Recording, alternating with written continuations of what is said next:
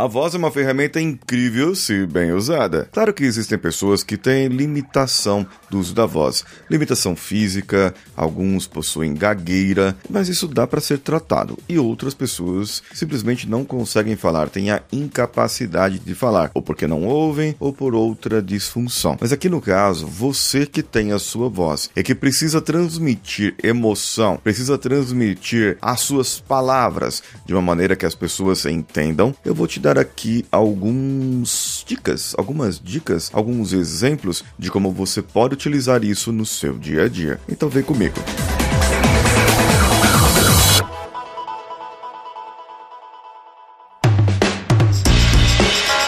Alô você, eu sou Paulinho Siqueira e esse é o Coachcast Brasil e hoje você vai aprender a se comunicar com a emoção. E você pode usar isso tanto para locuções, narrações, quanto para você se comunicar e contar uma história. Você, às vezes, pode praticar isso sozinho. Pegue um livro e possa fazer essa prática, interpretando, variando tons, variando vozes de personagens que vão aparecendo no livro e você vai procurando imitar alguma voz que venha na sua cabeça e variando variando assim a sua voz. Essa é uma dica extra aqui desse episódio. Lembrando que você pode ouvir esse episódio lá pelo coachcastbrasil.com.br, que é o nosso site. Você pode ouvir também pelo Coachcast Brasil, canal no YouTube, ou ainda em qualquer plataforma como Spotify, Deezer, Google Podcasts, Podcast Addicts e tudo mais. Eu quero fazer um desafio para você. Vai lá no YouTube no canal Coachcast Brasil e comenta lá onde você costuma ouvir mais. E dê um play lá no, no Podcast Brasil,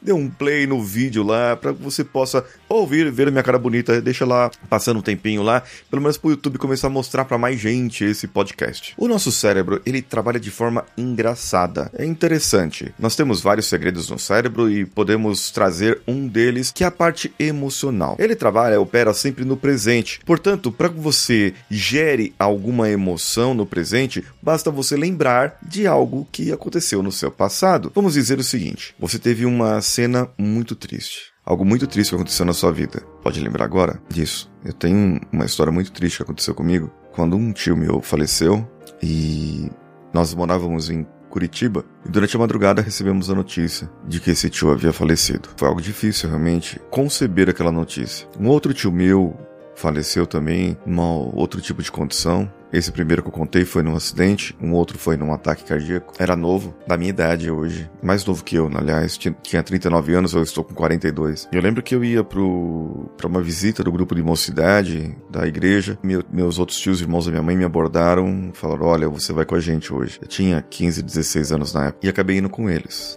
pra lá. Eu não sei se você percebeu, mas minha voz estava começando a ficar embargada, porque os hormônios relativos àquilo estavam trabalhando dentro do meu cérebro. Os hormônios referentes à tristeza. Estava perdendo hormônios, eles não estavam trabalhando. E pouco a pouco agora vou mudando o estado para que eu possa trazer outro exemplo. Um outro exemplo agora é da alegria. Como que eu posso trazer alegria para você? Como que eu posso trazer uma empolgação? Eu preciso falar um pouco mais rápido, um pouco mais alto, numa tonalidade um pouco mais elevada mais no meio da cabeça e trazer para você um pouco de sorriso nos meus lábios. E assim eu posso trazer para você alguma alegria e contar. Uma vez que eu fui no SESC e vi um pessoal contando uma história ali que me encantou, porque todo mundo, todas as crianças prestavam atenção naquilo e eu estava junto com as crianças. Eu estava junto com os meus filhos, na verdade. Eu fazendo meu papel de crianção lá, eu estava junto com eles, admirado, ouvindo aquelas histórias histórias. E eu falei, olhei assim, falei, eu quero também contar histórias muito bem contadas, do jeito que eles estão contando, usando o próprio corpo, usando a voz,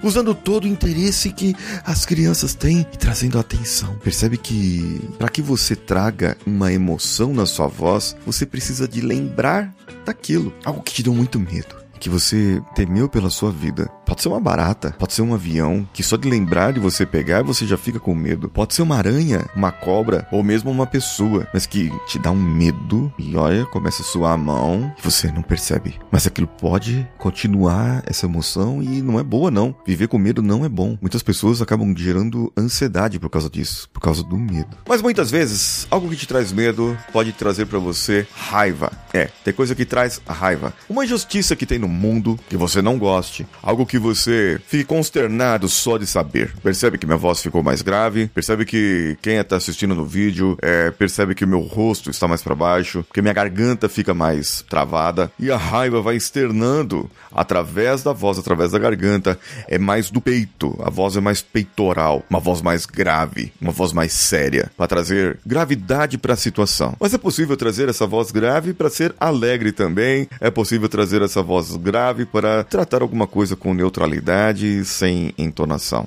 Bem, é possível você trabalhar a sua voz de todas as maneiras. Eu recomendo sempre que a pessoa procure um fonoaudiólogo, uma fonoaudióloga, procure um curso de locução se você quer seguir por esse caminho. Mas o mais importante é você aprender a se comunicar. Me segue lá no meu Instagram, arroba Siqueira, que estou dando dicas diárias de como você pode se comunicar melhor com os seus relacionamentos. Paulinho Siqueira sou eu, um abraço a todos e vamos juntos!